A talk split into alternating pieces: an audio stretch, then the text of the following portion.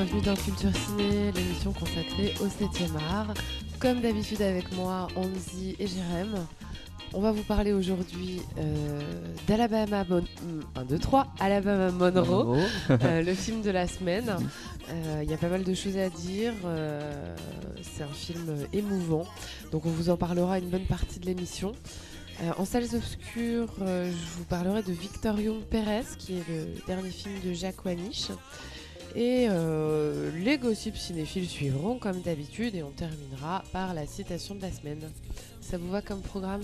Ça me va. Ce- me- oui, je, ça serait, ça serait dommage que je dise non, hein, quand même. Sachant que c'est sachant que je vous ai proposé ce film, donc c'est euh, ton choix. Alors, euh, bah, on commence tout de suite. hein, on va éviter de perdre du temps. Déjà, qui a réalisé. Qui, qui 1, 2, 3, j'ai du mal à parler ce matin, c'est difficile. Qui a réalisé ce film?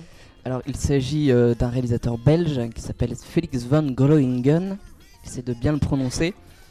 Euh, donc, euh, avant, il a fait un film, un long métrage notable, en tout cas qui a été remarqué, qui s'appelle La merditude des choses, où il imprime un style qui est déjà très réaliste, très frontal et très très amer. Voilà. En tout cas, dans La merditude des choses, on retrouve quelques ingrédients dans dans la Mama Monroe, même si ça reste quand même un sujet très différent.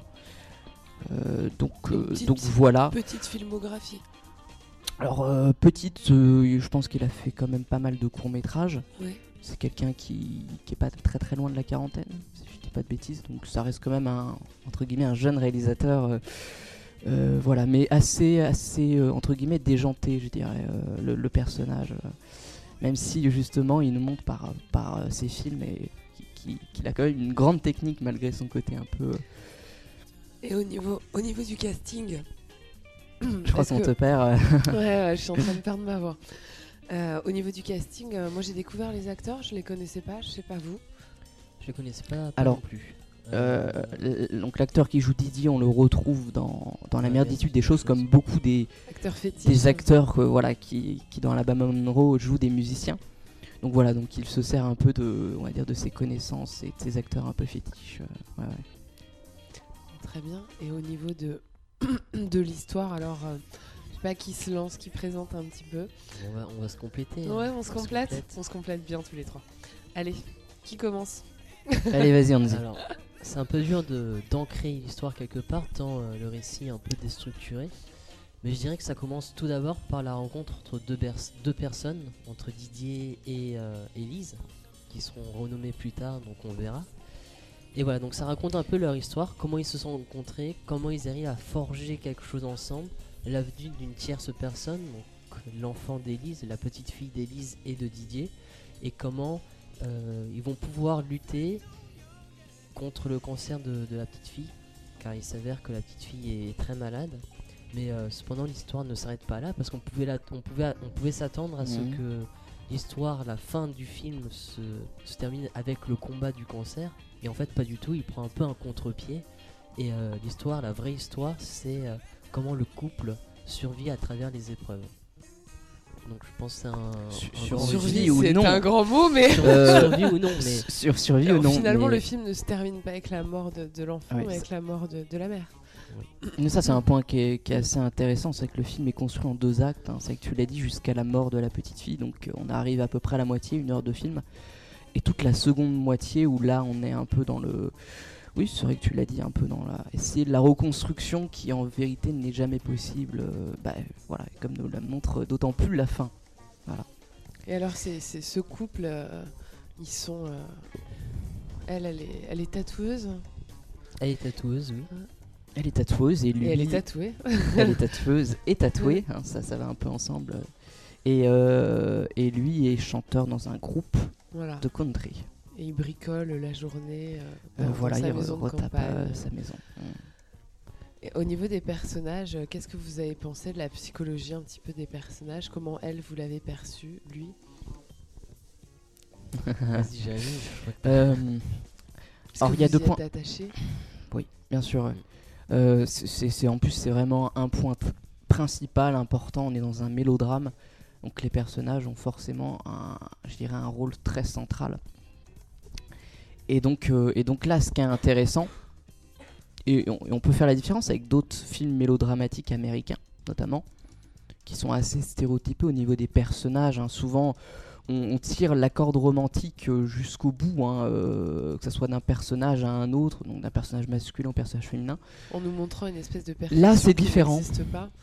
Là, c'est différent. Donc, euh, pour, dire un peu les choses simplement, euh, il, donc il choisit une, donc une, femme qui est, tatoueuse et comme tu l'as dit, qui est tatouée. Ça, c'est important. hein. Je, je pense que malheureusement, aux États-Unis, ça n'aurait pas été possible. Voilà, une histoire d'amour avec ne serait-ce qu'une tatouée, tu vois. Bon, Alors quand on dit qu'elle est tatouée, juste pour les auditeurs, euh, elle est tatouée sur euh, l'ensemble de son corps, c'est-à-dire que oui, oui, oui. euh, elle en a partout, partout. Oui, et, et d'ailleurs, ce sont des symboles, des signes qui, qui, qui ont une, une signification. hein. C'est que c'est- une personne assez, quoi, même très spirituelle, euh, qui accorde de l'importance aux symboles. À tel point qu'elle les grave elle-même sur, sur son corps. Donc, euh, donc ça, c'est quelque chose de très important. Je ne sais pas si vous vous souvenez de cette, euh, la scène de la rencontre quand, quand Didier vient la voir euh, dans, bah, dans son magasin, dans son salon de, de tatouage. Et justement, il dit non, non, moi je n'ai pas envie de me faire graver des symboles. chose, Et ça correspond tout à fait. euh, tu parlais de la personnalité. C'est vrai qu'on a deux personnalités euh, très différentes. On a une personne qui est très pragmatique. euh, voilà, très cartésienne. très Et cartésienne. d'ailleurs, Voilà. ça va Et représenter elle- un Ouais, peu, ouais. complètement. Ouais. Elle, elle est plus rêveuse. Mais elle, alors justement, elle a, elle a une personnalité un petit peu euh, plus, euh, je dirais, ambiguë. euh, Dans le sens où- complètement contradictoire. où il y a un contre-pied. Bon, alors après, c'est là aussi, j'ai pas envie de rentrer dans le cliché du cliché, mais c'est vrai qu'on se dit c'est une fille tatouée, donc elle n'est pas forcément la, la personne la plus spirituelle du monde. Et en vérité, en vérité, euh, on se rend compte que que bien sûr qu'il faut pas s'arrêter à ça et que et qu'il y a des choses euh, bien plus intéressantes Oui, puis derrière. elle est un petit peu lui. il- il- Enfin, moi, je, je- je me le suis représenté un peu euh, au départ comme un vieux gars euh, qui vit seul, euh, qui va chanter Ouais. avec ses potes, son orchestre. Parce que bon, dans le film, il est pas tout jeune, hein, ça se voit. Euh, et puis voilà, il fait son truc, il vit sa vie à la cool et personne pour l'emmerder avec ses poules. Et, euh, et au final, il rencontre cette fille et puis là, il se passe chien. un truc et elle, elle est peut-être un peu différente parce que justement, elle est, elle est, je vais pas dire loufoque, mais au début, elle est, elle, elle a un petit côté, euh, petit grain de folie, un petit peu Oui, fofolle, oui, un petit peu, euh, et, et donc du coup, euh, du coup, c'est deux personnages complètement différents qui vont, qui vont se compléter et dont, dont Oui, va et- naître un enfant. Et, et ils se complètent par un point commun bah, qui est plus qu'important et qui est là pour le coup bien mis en scène, en tout cas au niveau du scénario, ça va être la musique. Parce que c'est vrai que la musique a un rôle plus qu'important dans, dans ce film-là. Et pour revenir à cette scène du salon de tatouage, euh, le sujet de conversation, ça va être la musique. Je sais pas si tu te Mhm. souviens, il parle de Elvis. de euh, Elvis Presley, d'Elvis et bon, Presley. dessus. euh, Bill Monroe, etc. la, la musique est ouais, une place hyper importante. Et oui, c'est- et, c'est là où c'est plutôt bien joué niveau mise en scène d'avoir d'avoir créé, on va dire, cette connexion. Alors, est-ce que je peux me permettre oui. de dire un truc, les garçons? Est-ce qu'on peut parler de musique diégétique? Quand elle chante Ah oui, Oui, oui, oui, tout à fait. oui. Ah, bah voilà. Ça se passe. Oui, j'apprends des totalement. choses avec Ah oui. vous. Ça se passe, euh, oui, oui, tout à fait. Et, euh, Parce qu'elle finit par intégrer l'orchestre euh, pour, euh, pour ceux qui n'ont pas vu le film. Voilà, elle finit par, euh, par chanter avec eux et, et à prendre même euh, la place principale finalement de, de Oui, chanteuse et, principale. et ce qui est intéressant dans ces scènes chantées, c'est que ça nous raconte aussi euh, une histoire. Mm. Et pour, même et plus pour que- le coup, leur histoire personnelle, puisque en plus, chacune de ces chansons, quasiment est entrecoupée euh, euh, de, de, de scènes euh, de flashback. Euh, et forcément, ça, ça, ça, voilà, ça a une résonance particulière. Euh, voilà, c'est plutôt bien fait au niveau du montage. Je aussi. dirais même plus qu'en fait, le film, c'est une sorte de grande chanson. Une sorte de grande balade. Parce qu'il faut savoir que l'histoire de l'Amérique avant était, euh, bah, était chantée par justement des chansons folk et country. Donc c'est un peu la représentation, une historiographie euh, de l'Amérique, mais aussi des petits mœurs et des petites histoires de petites ethnies en fait. Et là, on retrouve un peu cette vision dans le film, c'est-à-dire que cette histoire, l'histoire de ce couple, est représentée à travers leurs chansons.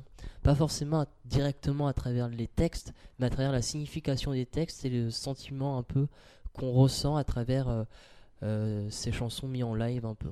Tu parlais de l'Amérique. L'Amérique a une grande place dans le film. Bah oui, ça c'est forcément, c'est quand on aborde la musique country, là c'est du bluegrass. Mm. Après, je, je connais pas les, les terminaisons de, de toutes les musiques euh, country. Euh, mais d'après ce qu'on peut voir, euh, bien sûr, c'est que la musique va, va, comme j'avais dit, ancrer les personnages dans une réalité. Euh, c'est ce qui va les faire se rapprocher. Euh, même à chaque étape importante, hein, que ça soit, on va dire, dans le tragique ou dans quelque chose de, de plus heureux, euh, voilà, ça, il va la demander en mariage, en chanson.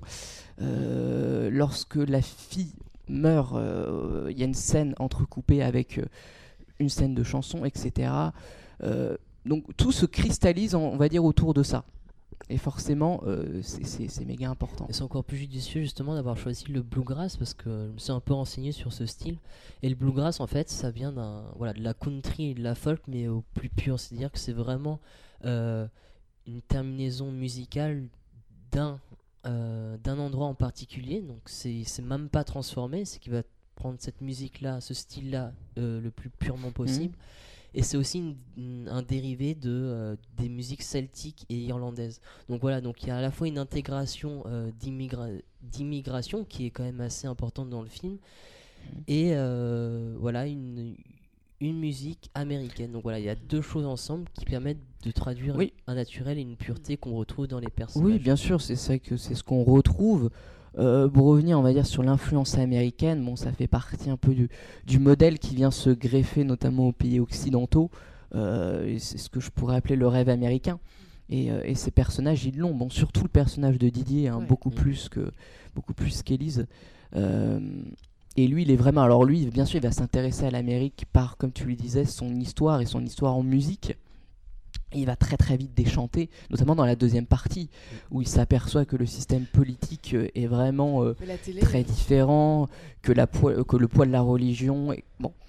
Et il s'aperçoit vraiment euh, voilà, que bah, petit à petit son rêve va vraiment euh, quasiment disparaître. euh, et c'est vraiment une, une- une longue chute, hein, j'allais dire. C'est euh, une chute d'autant plus que euh, son, rêve améri- son rêve américain s'est réalisé et s'est symbolisé par la- en personne d'Élise. Il chute aussi avec la personne d'Élise, donc euh, de sa femme, avec un intermédiaire bien sûr, avec un rôle important que joue sa fille. Mais c'est vrai que tout s'est cristallisé autour de la femme qu'il aime. Et quand il commence à perdre cette femme, il commence aussi à perdre son rêve, son rêve Euh, américain. Tu, tu disais, Jérémy, euh, on dé- euh, enfin, il va déchanter. Moi, je trouve que globalement, tu disais, il y, a- il y a deux séquences, imp- séquences importantes dans le film. Une première partie qui dure à peu près une Ah, heure. Et, Il y a deux actes où il y a à peu actes, près pardon, une heure, une heure. ouais, ouais. euh, dans le premier acte, on est dans l'idylle, dans quelque chose de. de- Oui, oui, oui. On, on ne voit C'est- très tempéré par la maladie de la fille quand même. Oui, euh, mais on, on- globalement, on ne voit que le positif de l'histoire amoureuse. mm, Euh, dans la seconde partie, euh, ben, l'élément déclencheur, ça va être la mort de l'enfant. Ouais. Et là, on va commencer à déchanter et à se rendre compte en fait de, de, de, de- de beaucoup de choses dont, qui nous ont été volontairement, à mon avis, par le réalisateur, non montrées lors de, ce premier acte. Oui, oui. Pour euh, Oui, bien sûr. C'est vrai que ça me fait penser à, la, à une scène de dispute importante où, où elle lui dit euh, le jour de mon accouchement, euh, tu n'étais même pas, c'est pas que tu n'étais pas là, c'est que c'est que après tu as été dix jours absent, euh, tu ne faisais que boire, etc. Et ça, c'est vraiment on le découvre, hein, on le découvre en même temps que. quoi, pour le coup, nous on le découvre, elle, elle le savait. Bien sûr que c'est c'est un petit. Dans la première partie, on choisit de, de nous montrer que le, le, le côté belle histoire d'amour où tout est magnifique et où effectivement c'est une osmose tellement complète entre les deux personnages que Et, et dans chaque scène, hein, dans chaque scène, on ne voit que cette complicité qui les unit. Et après, on se rend compte qu'en fait, et le- effectivement, le tableau n'était pas non plus complètement. euh, C'est vrai, mais noir ou tout blanc. je trouve quand même que dans la première partie, il y a quand même beaucoup d'indices dans le plan et même dans tout ce qui concerne le, enfin, à la fois le son et l'image, qui permettent de penser que de toute façon, euh, la fatalité, elle est là et qu'on n'ira pas plus loin que ce bonheur-là. Comme, qu'est-ce qui t'a fait penser Euh, à ça? la première fois qu'on découvre et qu'on sait que la fille a un cancer, c'est que la voix est hors champ. C'est-à-dire qu'on le personnage n'est pas dans le champ quand il va parler du cancer, c'est-à-dire qu'il va être hors champ. C'est-à-dire qu'il va apporter une sorte de, de voix à l'extérieur du de l'image et qui permet de penser, enfin, qui donne l'impression voilà de cette fatalité, mais aussi d'une impression de lâcheté d'un des personnages qui va, qui on sait ne va pas, qui, qui on sait va lâcher l'affaire plus tard et qui ne va pas s'accrocher à ce qui est visible dans, dans le cadre et du coup visible lui à ses yeux pour s'accrocher un maximum ensuite euh, dans le Mhm. récit. Je vois ce que tu veux dire, je vais un peu tempérer tes, tes ardeurs. C'est vrai que. Alors. Techniquement, ça peut se jouer, mais là, on est dans l'interprétation euh, qui, est, qui est pour moi un peu trop forte. Euh, je, je- je pense véritablement que chaque personnage fait un effort. Euh, et c'est pour ça que c'est très nuancé, parce que Didier, il va tout faire, même en, en présence de sa fille, hein, cette fameuse séquence où il regarde les étoiles. Voilà, c'est- pour, moi c'est très significatif, c'est-à-dire qu'il va quand même euh, accepter le fait que, euh, que sa femme ait une spiritualité et croit en certains symboles, ou en tout cas, euh, voilà, il va pas être sans cesse dans le déni. hein. Euh, et ça c'est quelque chose, c'est quelque chose, je pense, de très important. Et chaque personnage fait des efforts en fait. Oui, c'est sûr. Non, c'est pas, Ouais, euh, je suis- c'est pas ce que j'ai Je dit. suis mais- d'accord avec toi moi aussi. Voilà, je pense que de toute façon, s'il voulait pas faire d'efforts, il aurait même pas dit ça. Maintenant, euh, on l'aurait c'est- pas représenté au C'est vrai que cadre, c'est plutôt, mm, c'est plutôt masqué dans l'ensemble, euh, mais je trouve que c'est quand même très très dur de, de, de- de découvrir le déroulé des choses et de se dire bah à la fin euh, il va se passer ça, elle va mourir et voilà ils vont finir par se disputer. Bon, euh, Oh, même la mort de la fille, on peut pas. Honnêtement, même si, si on prend des petites analyses techniques comme tu viens de le faire, je pense pas qu'on puisse deviner. Je suis pas sûr que ça soit des, des signes annonciateurs, euh, honnêtement. hein, euh. Après c'est euh, ouais, bon, après c'est ce que j'ai vu donc Non, mais- c'est- c'est- non, c'est c'est ce qui s'est avéré mais bon, Ouais. voilà, après c'est vrai que Ah mais non mais c'est bien. euh, Après, euh, pourquoi pas Ça après, peut ça se- dépend, oui. Bon les garçons, on va pas euh, hein Non, mais disons que ça s'est inscrit dans, justement dans, une, dans le réalisme, là, pour le coup, qui faisait que cette voix-là faisait documentaire. Enfin, qu'on avait cette voix-là hors champ, avec le plan de la fille qui, justement, est, est hospitalisée, ça donnait, en plus du côté euh, euh, digressif du- de la narration, un côté vraiment très documentaire, un côté... euh, un récit ancré vraiment dans la réalité. Alors, cette petite fille, on n'en a pas parlé. C'est un personnage, c'est le troisième personnage, parce qu'au niveau des personnages dans le film, il n'y a pas grand-chose. hein. On n'est pas à huis clos, mais, mais presque. Oui, oui, oui. hein.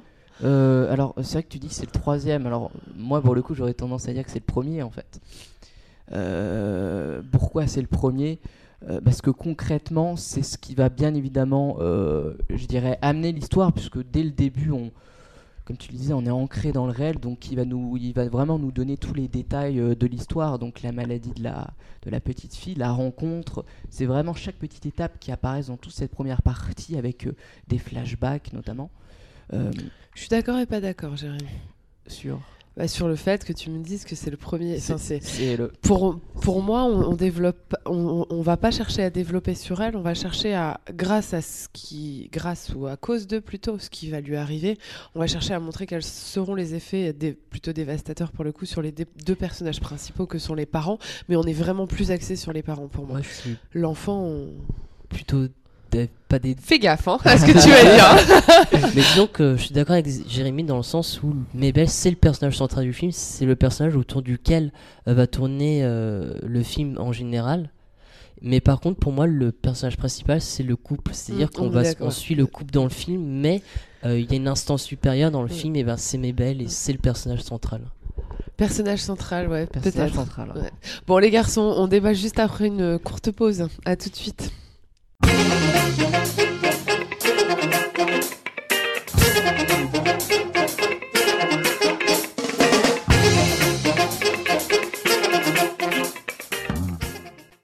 Nous voici de retour euh, sur, sur le plateau de Culture Ciné pour la deuxième partie de l'émission. Donc on était dans un gros débat où Andy a pris son parti euh, la pris dernière en- minute. Entre deux feux, là. Il est pris entre deux feux euh, sur, sur euh, l'importance euh, des personnages, qui était le personnage principal, qui ne l'était pas. Effectivement, en off, tu nous disais que. euh, non, pas en off. Non, non, euh, pas en off. c'est- Ça a bien été enregistré. On, on- on a, on, a fini par conclure que finalement, euh, euh, le couple était, euh, était le, le- le personnage euh, le personnage du film. principal. Ouais. Et, et Mabel, donc tu nous l'as bien formulé tout à l'heure, tu peux nous le répéter Le personnage central. oui. Central, C'est l'idée voilà. de Jérémy à la base. hein, je... C'est pas je grave. lauriers. On se la partage On se la partage. Non, central et, et principal, voilà. Et, et au niveau de, de cette petite fille, c'est vrai qu'on, moi pour moi, on- je trouve qu'on rentre pas vraiment dans sa personnalité, on s'attarde pas trop trop sur elle. On voit juste que c'est une enfant pleine de vie. Euh, elle a un minois Mhm. euh, adorable. Mm. Et on vit un petit peu à côté d'eux. On voit, euh, on voit dans, la, dans le premier acte, justement, les fêtes d'anniversaire. On la voit grandir, apprendre à marcher. Enfin, on voit les étapes, finalement, de, de l'enfance. Sans en voir, par contre, les aspects négatifs. Ça, c'est un parti pris aussi euh, du Sans réalisateur. voir les aspects négatifs. Alors, c'est-à-dire? Bah, C'est-à-dire qu'on voit la niveau naissance de l'enfant, on voit les premiers pas, on voit les anniversaires, mais on voit pas, euh, on voit pas le, le- On est en présence de deux personnages qui se sont pas investis euh, avant dans une relation. Lui, il est quand même assez âgé. Je sais pas quel âge il a dans le film, mais à mon avis, il a bien 35-40 ans. Il n'était pas forcément prêt à avoir un enfant. Sur le coup, bon, il a quand même marqué une hésitation et on ne voit absolument pas euh, les, les, les dégâts, parce qu'il faut dire ce qui est, il n'y a pas de tabou, les dégâts que peut causer quand même une, une maternité dans un couple, euh, et en particulier la première année. Parce que c'est difficile, parce qu'on est fatigué, parce qu'il faut se lever la nuit, parce que voilà, il y, a- il y a un tas de choses qui font que, que la maternité, c'est pas non plus que euh, un enfant qui rigole et, et qui souffle ses bougies. Disons qu'on découvre Euh, euh, et voilà, toutes mais- les complications dans la dispute. on va les découvrir. On va, oui, Quand oui, ils s'échangent un Alors, peu. Oui, oui. euh, encore sur ce plan-là, je... mais c'est un parti pris du réalisateur. C'est clair, il a voulu montrer le côté euh, idyllique dans le premier acte. Euh, on en sortira après quand on s'apercevra de, de- de- de- des petites Alors, disputes du couple. Mais... Oui, non, mais je, je- je vois ce que tu veux dire. Alors, par rapport au choix, euh, c'est vrai que j'essaie de me mettre dans, on va dire, un peu dans la tête du réalisateur, et je me dis que ça aurait été trop. Pourquoi? Parce qu'on a déjà la maladie qui est présente. Si Mm. en plus Oui, on dit ah c'était trop dur de, Ouais. tu vois? Donc euh, ça aurait été beaucoup trop pesant. Ça l'est déjà. Et après on pourra en reparler sur la manière dont il traite notamment la maladie. C'est de manière très très réaliste, d'accord? Euh, donc c'est pour ça que quand tu disais on n'a pas les- le côté négatif, bah bon après euh, c'est vrai que tu m'as expliqué, mais le côté négatif bien sûr que si on l'a sur sur sur l'aspect de la maladie. Euh, et comme je viens de le dire, de manière, euh, de manière très Oui. crue. C'est sûr, mais ça arrive à l'âge de 6 ou 7 ans. Oui, oui, bien sûr. Mais, mais, mais c'est vrai qu'avant, euh, euh, oui, c'est vrai qu'il nous donne pas d'indices, ou en tout cas, il nous il développe pas plus que ça. C'est pas vraiment l'objet. euh, Mm, mm. et comme je te l'ai Mm. dit, hein, c'est vrai que ça serait beaucoup trop pesant. C'est sûr. On est dans une belle histoire d'amour qui donne euh, le fruit de cet amour, c'est un enfant. La vie est merveilleuse. On a une jolie petite maison qu'on a retapée. On est heureux. Il y a une forme de- là, tu peins Il y, a, un, un- une forme de liberté quand un même tableau dans, qui est, je dans- pense, euh, Non, je, je- je- beaucoup trop beau car- que- Non, mais je caricature, mais, mais c'est l'image qu'on veut en donner. La sensation, l'arrivée de la maladie, c'est l'élément perturbateur quand même Alors- qui vient foutre la merde là-dedans. Oui, mais alors je, je suis pas d'accord. c'est vrai.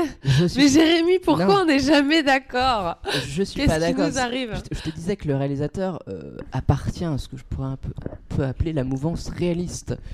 Euh, moi, je trouve que, et, et- et toujours, hein, moi je t'invite à prendre des comparaisons avec d'autres films. Bon, allez, je veux dire les films américains mélodramatiques. Tu verras que le tableau, il est suis mille fois plus joli je suis avant. complètement Tu verras avec que la maison, elle est mille fois plus jolie dans un film américain, qu'il faut même pas la retaper dans un film américain.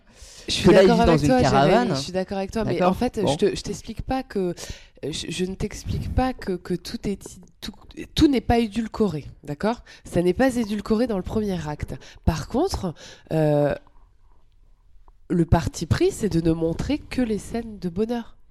C'est ça que je- j'essaye de dire. Tu vois?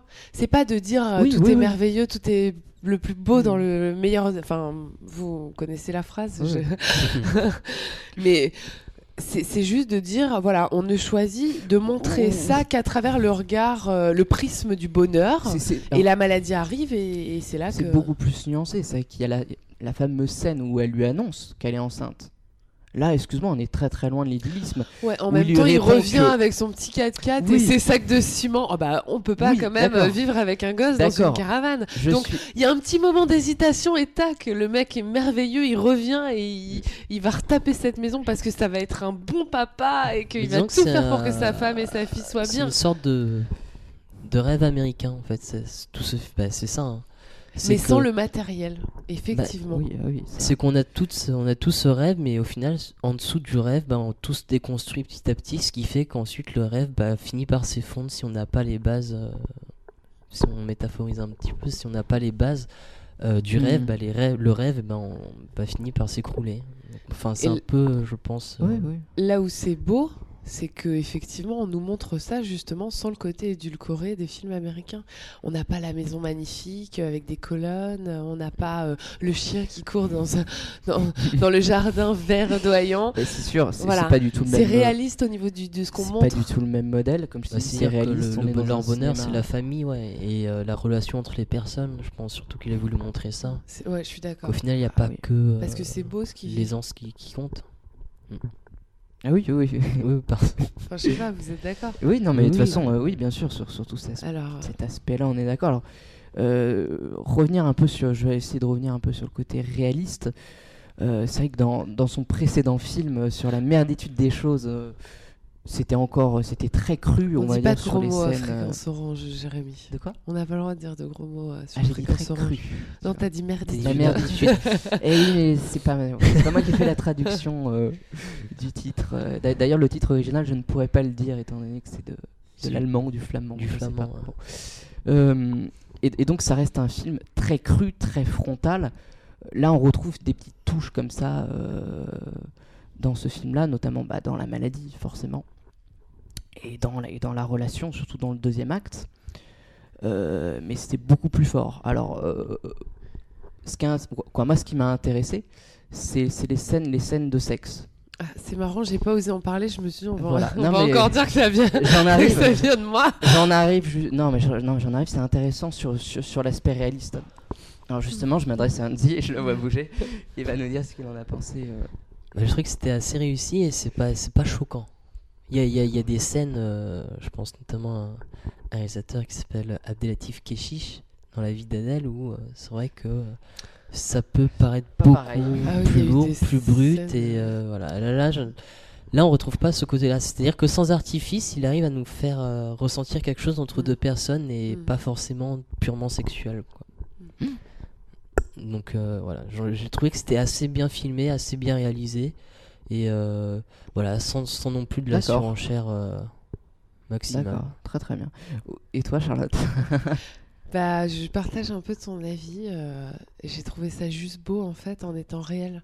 C'est pas quelque chose tu dis que tu peux pas vivre dans la Ouais. vie, c'est des scènes que tu vis. Euh, la première scène en particulier de sexe, je l'ai trouvée juste magnifique. euh, euh, je sais pas, c'est- tu sens le- la, présence des sentiments, la force des sentiments. En même temps, tu sens ce côté charnel, un peu, un peu bestial, qui, qui Mhm. fait que, que c'est quand même du sexe malgré tout, mais empreint de tellement de, de passion que Euh, C'est vrai qu'il y a une es, en grande fait. osmose entre eux. ah hein. ouais, c'est incroyable. Euh, c'est- vraiment euh, Sauf dans le deuxième acte où euh, il y a une scène de Dans sexe qui se terminera après la mort en pleurs. de la petite fille. Ouais, Ouais. ouais. Et Ouais. c'est là que tu vois aussi la coupure, c'est-à-dire que le sexe est quand même présent hein, dans ce film, on les voit souvent faire l'amour. Et dans la deuxième partie, on va les voir justement faire l'amour une fois, et cette fois, ça va mal se passer. Et en plus, la manière dont ils vont le faire ne sera plus la même. Mm. C'est-à-dire que ce sera complètement euh, mécanique. Une manière mécanique de faire l'amour, tu ne sentiras plus la passion. Tu le fais parce que bah, faut le faire une fois de temps en temps. Et puis ce sera Mm. tellement insupportable pour Elise qu'elle finira en pleurs. Mm.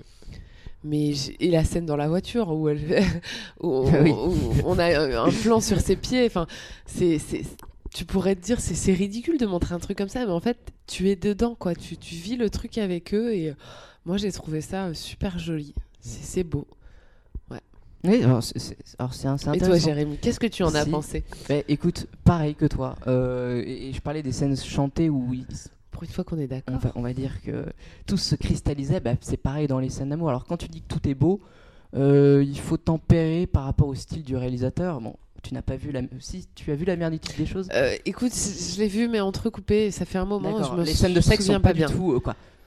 Disons que elles sont pas filmées de la même manière, mais il y a la même intensité, sauf que là, on n'est pas dans la beauté.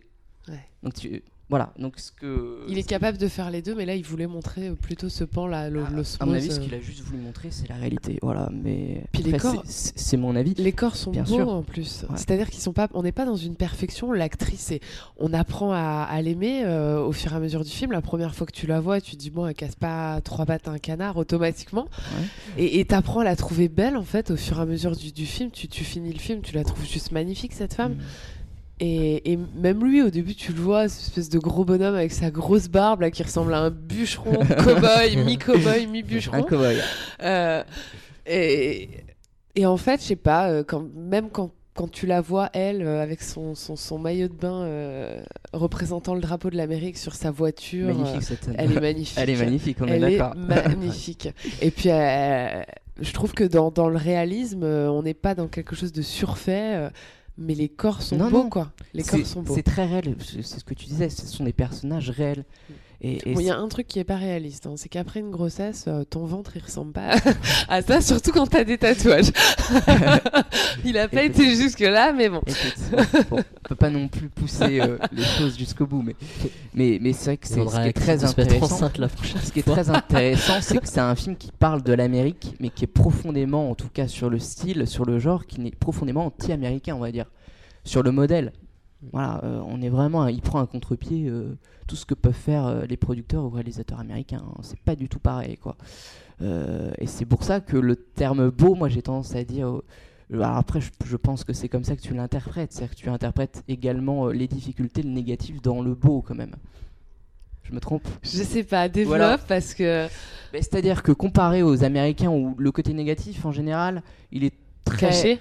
Oui, alors ou alors très très mis en scène euh, par, par par des euh, scènes qui sont écrites au mot près pour euh, pour que ça puisse se faire vrai, mais sans que ça le soit en fait.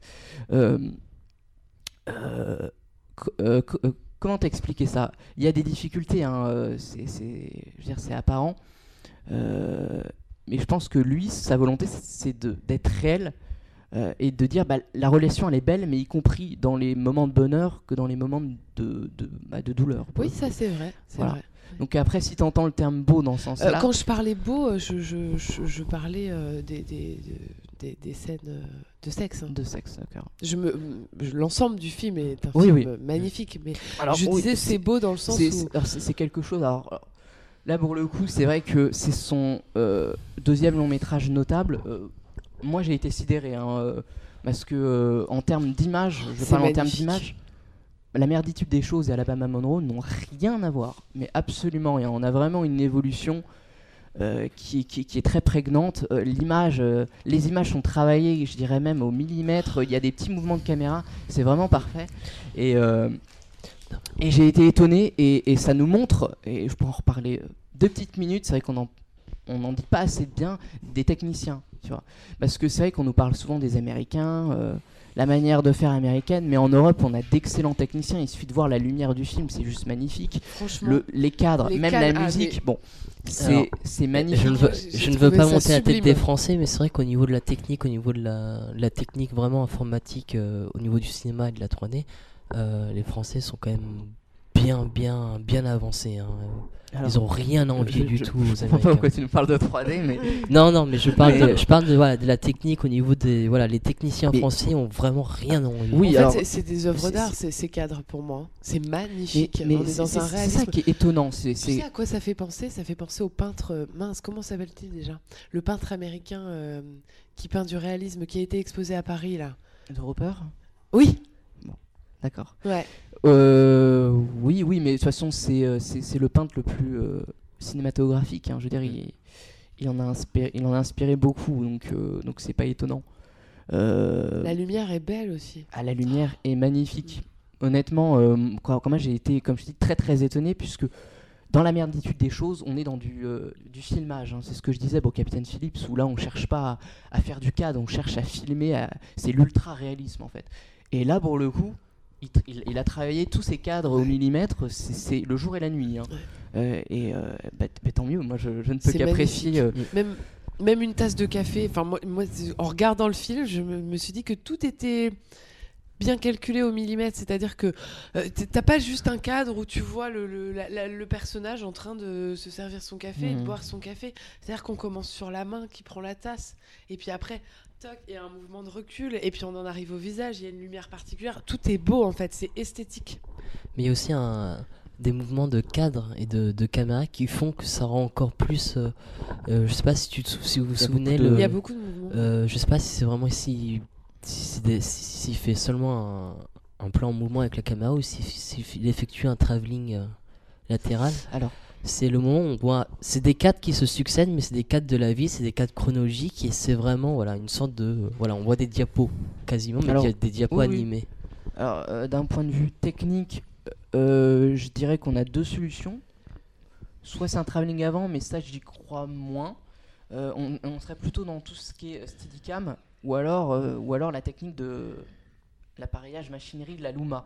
Je sais pas si tu vois ce que c'est c'est une grosse machine qui a été utilisée, euh, je crois, en premier par Spielberg, euh, qui permet des, des- des mouvements de caméra très fluides sans passer par un travelling. Et, Ouais. euh, voilà. Euh, oui, mais il y a beaucoup de cas, c'est beaucoup de travelling avant en fait. Mm. Je- J'emploie travelling avant dans le sens mouvement en avant, très très léger, très ça c'est c'est oui c'est une technique qui est en tout cas un style visuel qui est très présent dans le cinéma d'aujourd'hui. Euh, ça permet vraiment de créer une fluidité. Bah, c'est toujours pareil, hein, ça rentre Mm. dans la fluidité du montage. Euh, c'est- très beau. hein. Alors, je parlais du montage. On, Euh, Oui, on- on va pouvoir parler un peu de technique bientôt. Les, les garçons, par contre, comme d'habitude, on est tout de même pris par le, par le temps. Hein Donc, on, on va pas trop s'emballer non plus. Euh, il va falloir qu'on Ça, va être très rapide sur. Donc, euh, je, je te laisse 30 secondes là pour, euh, pour nous dire quelque chose sur, sur euh, Alors. le montage. Et après, on fera une coupure et on terminera pour conclure sur ce film. Très bien. Très Je bien. réagirai après la coupure. Vas-y, Jérémy, Alors, sur le montage, donc bon, ça vous aura pas échappé qu'on a une structure très particulière euh, sur le film. Donc, dans toute la première partie, on a des scènes de flashback. D'accord? Donc, on a C'est la vrai qu'on en a pas rencontre, parlé de ça, mais. la rencontre, la maladie de la, de la jeune fille. Bon.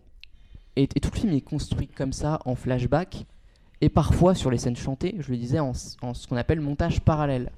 D'accord? Je vais prendre l'exemple le plus frappant, qui est la mort euh, de Maybelle, qui est montée sur la scène chantée. euh, on la voit en train de pleurer sur scène, hein, littéralement. Donc forcément, ça crée, un, ça crée un écho visuel, une résonance qui sera d'autant plus forte et, et d'autant plus percutante pour le spectateur.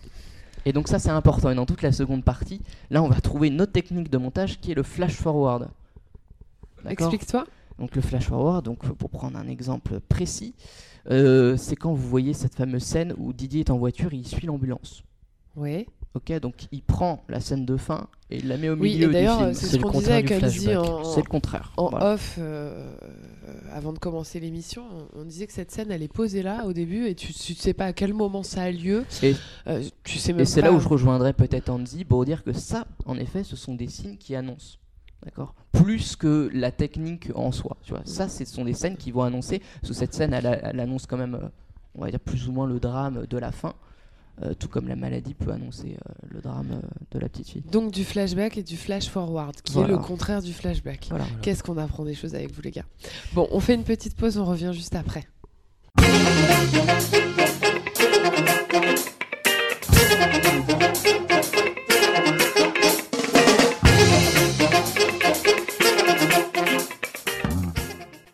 Retour pour la dernière partie de l'émission Culture Ciné en- avec Charlotte, euh, moi-même donc. euh, Tro- non, je ne suis plus dans je, personne, je- euh. je ne suis plus dans mon corps en fait. je manque de sommeil. J'allais à, dire- à l'image de. à l'image de la fin hein, où, elle, où elle corps. Andy et Jérém. Et donc moi-même, parce que c'est c'est quand même mieux si je me place en, en dernier. Donc euh, il y, a, y y encore énormément de choses à dire sur ce film. Il y a J'aimerais un bien point important. qu'on parle Oui. du, du nom. Alabama Monroe, le titre. Oui, rapidement. Rapidement, non, ça n'a pas l'air de t'emballer. Oui, non, ça mais n'a pas l'air d'être un point important. Alors si moi, tu veux, alors oui, je, peux- je juste développer ce que, ce que je ressens par rapport à ça. Alors en fait, euh, la mère décide euh, au moment où ça ne se passe pas bien, juste pour que les gens comprennent, euh, avec, avec le papa, de, de, elle se sépare et elle souhaite changer de nom et se, se prénommer Alabama. Lui comprend pas vraiment pourquoi et à un moment il lui dit mais moi je m'appellerais comment si toi tu t'appelles Alabama et elle lui dit Monroe et là les gens autour disent bah Monroe comme Marilyn ou comme le chanteur et effectivement moi ce que j'ai ressenti euh, par rapport à ça c'est que ça a une réelle signification et c'est pas pour rien que c'est le titre du film Euh, c'est parce que l'Alabama c'est en Amérique Monroe c'est aussi une référence à l'Amérique et dans la scène de rencontre quand elle lui demande ce qu'il aime dans l'Amérique, c'est qu'on peut repartir à zéro en Amérique.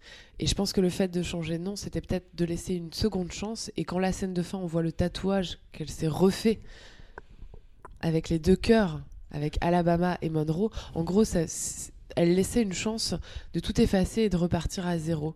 Chance que lui a gâché en faisant son, son, son speech euh, euh, qu'elle n'a pas supporté parce que ça reste une mère et qu'elle a perdu sa fille et qu'à un moment Mm. c'est au-delà de ses forces de vivre avec ça mais euh, mais elle n'a pas supporté la manière dont, dont lui euh, a réagi sur scène lors de leur dernier concert commun où il fait toute une attaque au, au système au système Américain. puritain américain Religieux, euh, puritain ouais complètement le, le côté euh, la religion euh. Alors, c'est ça, moi, euh, je, je suis d'accord avec ce que tu as dit. mais ah c'est- tu es d'accord avec ma critique? Je suis d'accord, mais mais- mais il y a juste un petit point de détail qui est, qui est quand même assez embêtant. C'est que Alabama Monroe est le titre choisi par des distributeurs français. Mm. Le titre original, ce n'est pas Alabama Monroe. C'est The Broken C'est Broken Circle Breakdown. Breakdown. ah c'est vrai c'est vrai d'ailleurs parce que Et au bout d'un moment, il le dit d'ailleurs. Mm. Le, le- le cercle, le cercle est brisé. Ça, c'est vraiment dans, dans la toute fin. Puis Euh, la chanson au début et c'est- euh, le titre le- d'un d'un groupe de bluegrass qui s'appelle également, si je dis pas de bêtises, euh, The Circle Breakdown, The Broken Circle Breakdown. Voilà. Euh, et donc voilà. Mais euh, voilà. Mais ton interprétation se tient et, et pour le coup, Alabama Monroe est un, est un plutôt bon titre.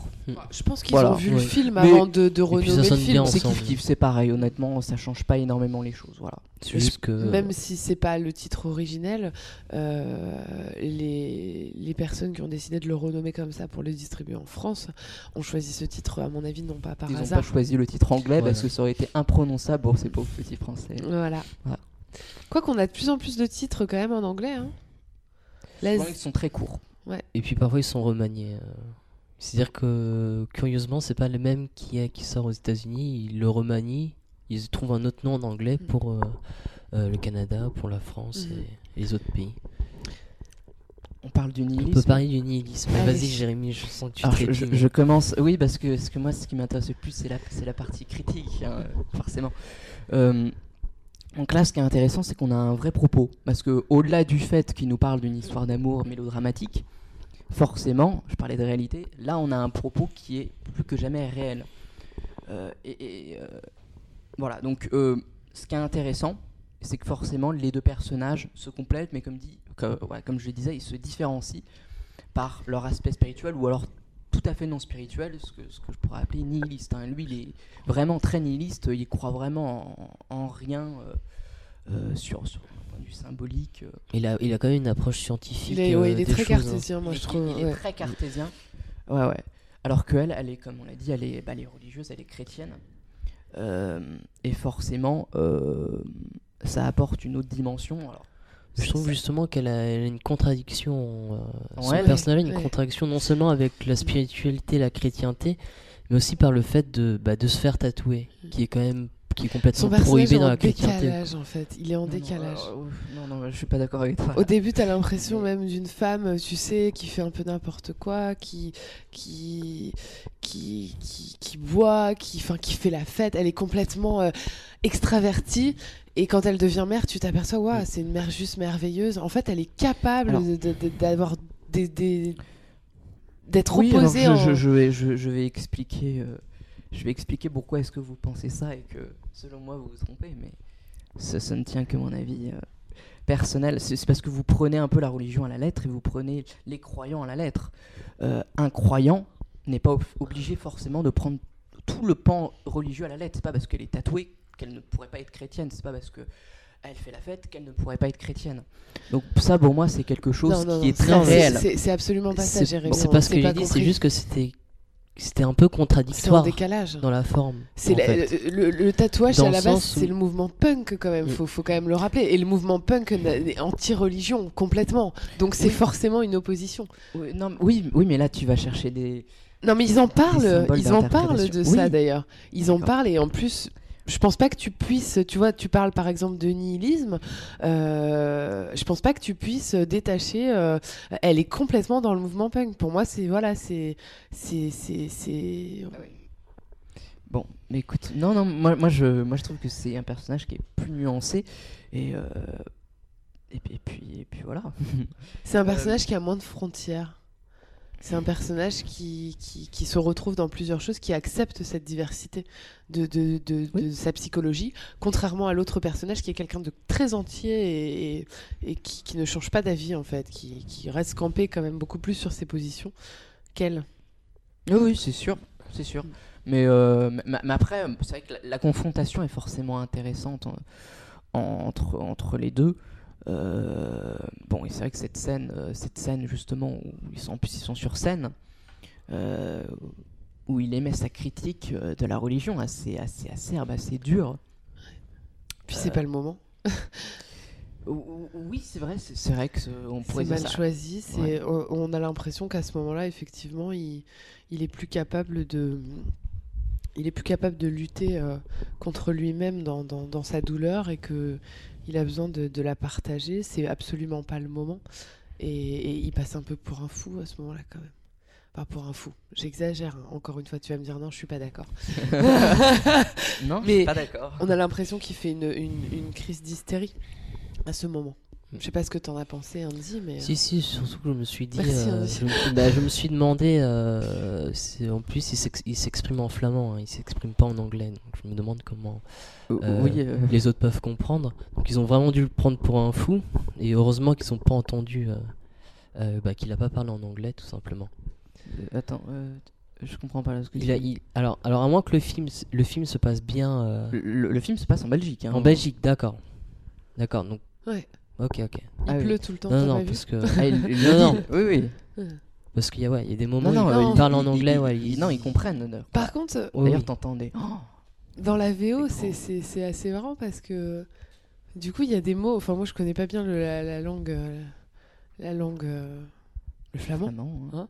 Et il y, a des- il y a des mots français en fait. Oui, ça va, ça se dit Ouais, ça ouais. va, c'est assez marrant. Il y a de- un petit mélange. Ouais, le Ouais. flamand, c'est un peu un mélange de de tout. allemand, euh, Mais, euh, anglais, français. Oui, alors, euh, oui. du coup, je ne suis pas d'accord avec vous. C'est pourquoi pour moi, ce n'est pas une crise d'hystérie. C'est vrai que je, je pense que chaque, chaque personnage a, a son tort. Euh, et et peut-être que tu le disais, ce n'est pas le moment. Mais, mais, mais on peut tout à fait comprendre pourquoi il le fait. Euh, et euh, comment je dirais? On, peut- on peut comprendre sa souffrance, on peut comprendre Mais sa attends, c'est pas douleur. parce que c'est une crise d'hystérie qu'on ne peut pas le comprendre. Tu comprends? Oui, oui, c'est qu'à mais- ce moment-là, vulgairement, je vais dire, ils, ils pètent un câble juste parce que ils n'ont pas la même manière d'exprimer la souffrance de la perte de leur enfant. Et oui, c'est bah le alors, moment où lui, il va À, à ce flancher. moment-là, surtout, il, il- il est en train de la, il est en train de la perdre, mais au sens, euh, au sens de, comment dire, au sens de, bah, du couple. Palpable, enfin, Voilà, c'est palpable. Je sais pas si tu te souviens de ce plan. Voilà, il, il- il tend la main. Qu'est-ce qu'elle fait Elle non, non seulement elle lui prend pas la main, mais elle, Elle se touche le ventre. Bon, euh, à ce moment-là, euh, voilà, c'est, après c'est un ensemble de choses. Tu sais qu'à ce moment-là, je me suis même demandé si elle n'était pas enceinte. hein. Ouais.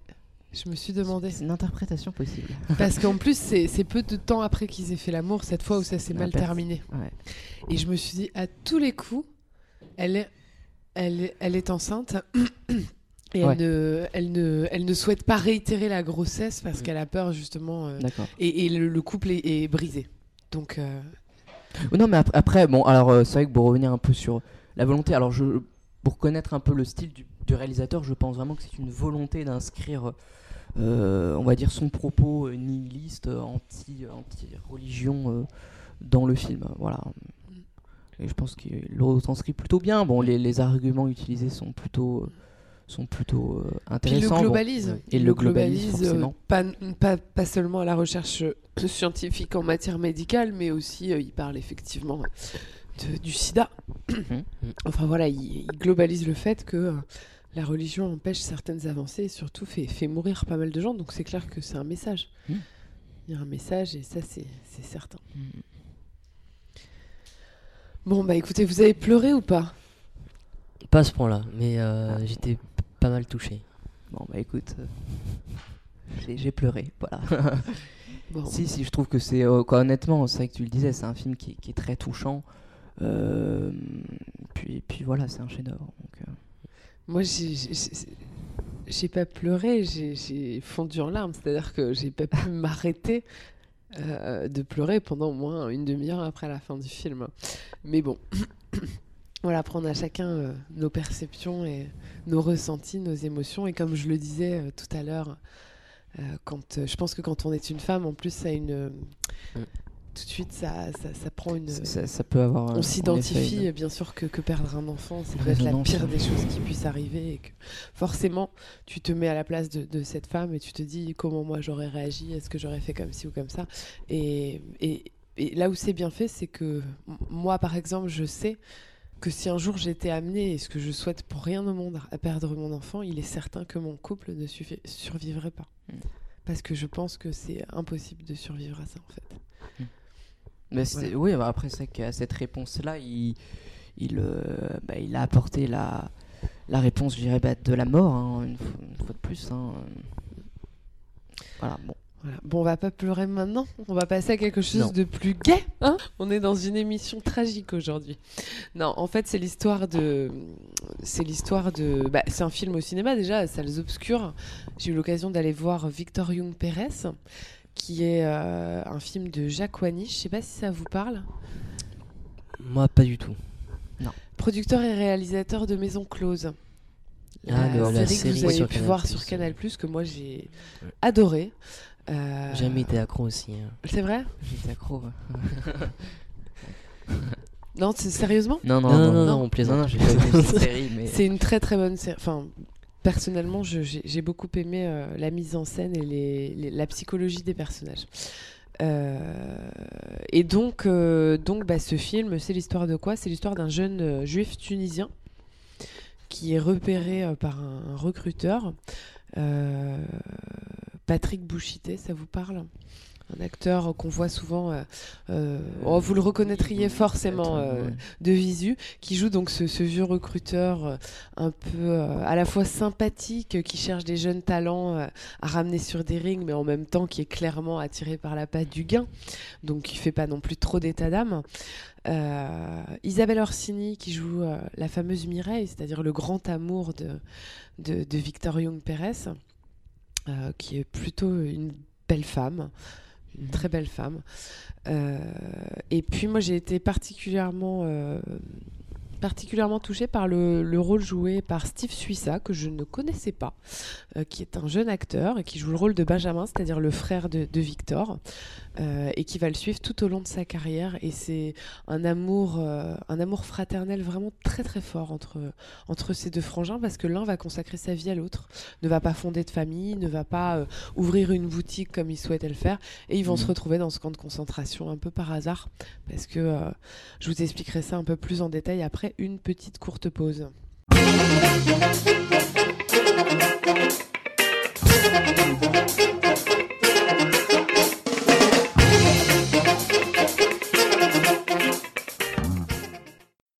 Retour euh, donc pour la dernière partie de l'émission Culture Ciné. Euh, donc pour, euh, pour continuer sur ce film, il s'avère que donc ça se passe dans les années 20. On démarre donc dans l'enfance, du moins l'adolescence de, de- de Victor. Il s'entraîne, il fait pas mal de, de- de- d'exercices euh, pour, euh, pour parvenir peut-être un jour à boxer, mais on sent que c'est un idéal sans en être vraiment un. Et il se retrouve donc sur le ring un peu par hasard, et là il met KO euh, son adversaire en, en même pas deux minutes. Les, les scènes de combat sont très bien faites. Pour la première fois, enfin, à mon sens, dans un film de boxe, on focalise sur le, le corps entier et non pas que sur les mouvements de bras. Euh, donc euh, j'ai remarqué un, un jeu de jambes merveilleux. Alors le rôle principal, le rôle principal euh, est joué par euh, Brahim Asloum. par Brahim Asloum, le fameux champion champion de boxe. Euh, personnellement, j'ai je j'ai pas été convaincu par Brahim Asloum en tant qu'acteur. Euh, Il y a beaucoup de critiques qui ont été bonnes, qui ont dit que effectivement, euh, il était vraiment pas mal dans le rôle. Moi personnellement, j'ai j'ai pas accroché. J'ai pas accroché. Pourquoi? Parce que je trouve que ressort quand même. euh, euh, au niveau de son phrasé, euh, quelque chose de très banlieusard et dans un film d'époque, euh, c'est quand même très moyen. Donc, bon, il, voilà, il sortirait limite un wesh que ça choquerait pas. donc, euh, donc non, j'exagère, mais on sent qu'il y a de la bonne volonté, mais je pense qu'il est pas fait pour ça. Par contre, il boxe divinement bien, et donc comme je disais, les plans sont très beaux. Euh, il a un jeu de jambes extraordinaire, forcément, champion poids mouche en plus, donc euh, ils sont ils sont assez fins. Il a des jambes de ballerine, comme comme dit son recruteur, donc il sautille un peu dans les airs. C'est très c'est très joli au niveau au niveau du cadre parce que tu as l'impression d'une danse en fait. Euh, t'as l'impression d'une gazelle qui, se tirait dans, dans la savane. Non, c'est assez joli. Euh, j'ai beaucoup aimé la musique du film. Euh, on, a, on, a, de très très jolies scènes, bien orchestrées beaucoup de musique classique, une belle histoire d'amour parce qu'il tombe amoureux de cette Mireille qui est une starlette en devenir, mhm. actrice de cinéma mais très vénale et, et, qui finalement se met avec lui parce qu'il devient champion du monde. Euh, et euh, il reste, ils vivent une idylle de, quelques années et puis, euh, et puis lui forcément finit par se, détacher un peu de, de, la boxe parce qu'il s'entraîne moins. Il est énormément pris par cette femme qui, qui d'ailleurs lui fait dépenser une bonne partie de son argent et, et il finira au final bah, sans elle et, à perdre euh, le, championnat du monde qui suit euh, de ne pas à, cause de, son manque d'entraînement et, voilà. Et au final bah, là il se retrouve à faire des espèces de petits tournois euh, un peu un peu miséreux et, il part entre autres pour un tournoi à Berlin. Et c'est là qu'il s'aperçoit que c'est compliqué en 1938 d'être juif à Berlin euh, on n'est plus du tout dans les mêmes conditions, championnat du mhm. monde, où les gens sont là dans un bon esprit de sport. Là, on est euh, dans une espèce de taverne avec, euh, avec des nazis partout qui jettent, qui jettent des, projectiles sur le, le, le Juden, comme il l'appelle. Et, donc lui s'emporte, c'est un, personnage, il joue un personnage très caractériel qui va s'emporter un peu euh, facilement. Euh, et, il va se battre forcément, il va se défendre, il finit euh, par être emmené forcément par les forces, de, les forces militaires. Mmh. Et puis il finira donc dans ce camp. Et là, il y, y, a des flashbacks parce que la première scène du film, on est dans le camp de concentration. Euh, et en fait, euh, le, la personne qui dirige ce camp, le nazi qui dirige ce camp, est un passionné de boxe, a priori. Il souhaite organiser des combats pour montrer que le juif est plus faible, euh, même dans le sport. Alors forcément, il mange pas, il est complètement affaibli, euh, le, son visage n'a plus rien à voir, ils sont quand même bien grimés. Et, euh, il doit se battre contre un Allemand euh, qui fait euh, deux têtes de plus que lui et, 20 kilos de plus. Donc c'est même plus un poids mouche, la personne qui est en face. Et lui va se battre jusqu'à la mort, c'est-à-dire 13 rounds. D'accord. Je sais pas si vous vous rendez compte ce que c'est 13 rounds de, de, de, match de boxe. je pense. On les fait à chaque fois en, off avec Jérémy. On non, oui, on 13 se bat, rounds, en fait. on se bat en fait. Et, voilà. Voilà, bah c'est ça qu'on n'est jamais d'accord. C'est juste, euh, c'est juste énorme, c'est juste énorme et euh, et surtout en ayant subi les privations. Que pensé euh, du film concrètement. concrètement, j'ai été déçu par le jeu de l'acteur principal, mmh. donc ça m'a gâché quand même une bonne partie du plaisir. après, j'ai trouvé qu'on était quand même dans les clichés de ce qu'on présente habituellement sur la Seconde Guerre mondiale. Tire un peu vers le bon sentimentalisme. Pas, non, pas plus que ça. Pas plus que ça. Euh, même si quand je, je m'entends le raconter, je me mhm. dis que oui, ça a l'air mhm. d'eux, mais on n'est pas. Euh, lui joue pas le rôle d'un mec parfait, courageux, etc. Euh, c'est plutôt. il joue même un peu le rôle d'un bourrin. Hein. C'est un peu bébête parfois. Ils le font passer d'ailleurs pour bah, un boxeur, quoi. Hein. donc, donc voilà. Mais non, non, il y a, y a, quand même des scènes où on se rend compte que que, voilà tout est pas historique euh, sur l'aspect historique c'est plutôt bien fait comme je dis c'est du vu et du revu parce qu'on découvre mm. rien qu'on ne connaît pas sur les camps euh, et et voilà c'est je dirais que la force de ce film c'est ce qui se passe entre lui et son frère c'est le sentiment fraternel qui est bien développé et bien mis en scène voilà. Donc n'hésitez pas à aller le voir si vous aimez bien la boxe et euh, si vous aimez bien les films historiques. Et les nazis. Ça, c'était euh, c'était euh, de, l'humour noir. Bref, euh, pour terminer donc avec les gossips cinéphiles, juste une petite actu cette semaine. ben, j'ai appris, j'ai appris dans le journal Le Monde qu'il y avait une décision du tribunal de grande instance de Paris qui, qui, rendait justice à un ensemble de syndicats de producteurs et distributeurs de cinéma.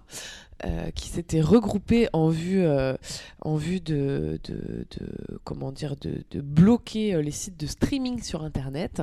Et donc la décision a été rendue le 28 novembre. Et effectivement, le tribunal a, estimé que les professionnels du cinéma avaient su démontrer que le réseau Allo Streaming est entièrement dédié ou quasiment dédié à la représentation d'œuvres audiovisuelles en portant atteinte aux droits d'auteur. Donc à suivre, est-ce que les sites de streaming vont, vont être en voie d'extinction? Nous le saurons euh, dans les, dans les, les prochaines semaines. En voilà. tout cas, nous, on achète les lecteurs Blu-ray, les lecteurs DVD, tous les DVD, On tous les Blu-ray. tous les films. On regarde tous euh, les films, on, on les repasse au achète, cinéma, on les branche et tout. Ah bah oui, mais c'est normal. nous, on Oui, est- bon, sur ce, on vous souhaite une excellente semaine et on vous dit à la semaine prochaine. Bye bye. Salut.